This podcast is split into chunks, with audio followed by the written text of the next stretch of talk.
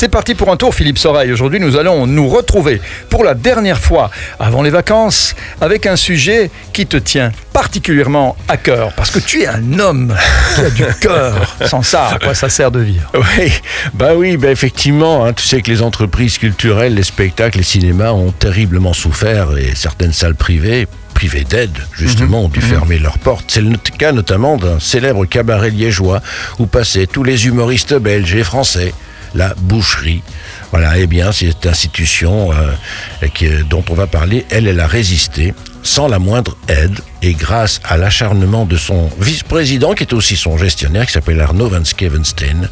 Et c'est la saison 21-22 d'exploration du monde qui aura bien lieu et le programme que je vais vous présenter tout à l'heure. Tout à l'heure, tout de suite même, dans quelques minutes, si vous restez avec nous sur SIS. C'est parti pour un tour, Philippe Soreille. C'est la dernière avant les vacances, euh, avec la prochaine saison d'exploration du monde, donc, qui a tenu le coup sans la moindre aide financière. Elle était déjà entraînée un petit peu. euh, Ah ben oui, déjà, elle n'a jamais été aidée financièrement hein, en 70 ans. Ouais. Et je suis très très heureux effectivement pour toutes les entreprises culturelles qu'elles aient pu être entretenues et entendues par les pouvoirs publics et qu'elles aient pu bénéficier des aides qui leur ont permis tout juste de tenir le coup pendant tous ces mois d'inactivité. société. Et pour cette dernière chronique de voyage, eh bien, je voudrais effectivement rendre hommage à l'acharnement d'un homme qui a réussi à maintenir hors de l'eau un gros navire qui était menacé de couler. Exploration du monde. Arnaud Van Skevenstein, son vice-président, s'est battu pour ne pas laisser sombrer une institution qui vient de fêter ses 70 années d'existence et par laquelle sont passés les plus grands voyageurs, aventuriers, ethnologues, volcanologues, explorateurs depuis 1950. Ah oui, moi je me souviens avec l'école hein, Exploration du Monde, c'était une des seules raisons pour lesquelles j'allais à l'école. exploration du monde, ah oui, a été un peu abandonnée par tous les secteurs éducatifs entre-temps et culturels même depuis des années. Et pourtant, il y a un public encore bien présent dans les salles et qui sauve à lui seul une activité qui aura permis de s'exprimer aux plus illustres figures du monde du voyage et de l'exploration. Alors bien sûr, aujourd'hui, on n'explore plus de la même façon, mais il reste tout de même une valeur immuable, celle de la transmission vivante des expériences vécues dans le monde par ceux qui viennent avec leurs films et leurs récits les partager avec le public. Et, et pourquoi les pouvoirs publics n'aident pas Exploration du Monde? Eh bien, tout simplement, et j'ajouterai tout bêtement même, selon les règles d'aide aux entreprises culturelles, l'exploration du monde ne s'inscrit dans aucune case précise parce qu'elle en couvre plusieurs à la fois. Donc c'est à la fois du spectacle vivant, devant un public, dans une salle bien sûr, des conférences, du cinéma. Alors, quand on doit cocher plusieurs cases en même temps sur des formulaires, eh bien ça ne va pas. Alors on n'est pas catégorisé. Donc euh, merci à SIS de me permettre de dévoiler les voyages partagés la saison prochaine avec Exploration du Monde, un peu partout en Bolognie et à Bruxelles, à partir de septembre. Inch Covid. Inch Covid. Ben oui.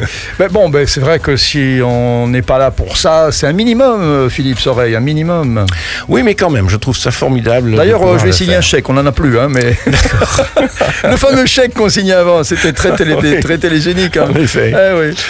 Bon, ben voilà. Alors, euh, cette année, avec Exploration du Monde, on ira tout d'abord en Équateur avec un couple d'aventuriers québécois. Ils s'appellent Linda Paquette et Martin Parent. Biodiversité exceptionnelle, jungle et Pacifique montagne. Tout cela, donc, c'est l'Équateur. Ensuite, l'Éthiopie et l'Abyssinie, l'ancien nom de, de l'Éthiopie, sur la piste de nos origines avec un grand ethnologue, Patrick Bernard. Après quoi, avec Philippe Lamère, qui est un grand reporter de l'RTBF, le parc des Virunga avec les gorilles et ceux qui se battent pour protéger la nature, ces fameux éco-gardes qui risquent leur vie pour la faune et la flore. Ensuite, on ira sur les chemins du sacré et la quête universelle de l'homme, des abysses de l'océan au temple zen japonais en compagnie de Claire Barrault et de François Bertrand. Maman, c'est encore loin le désert Belle question, hein, posée par l'une des trois petites filles de Aurélia Tazi qui a rejoint avec elle, à pied, les dunes du Sahara depuis Marrakech sur 600 km à travers l'Atlas. Belle aventure.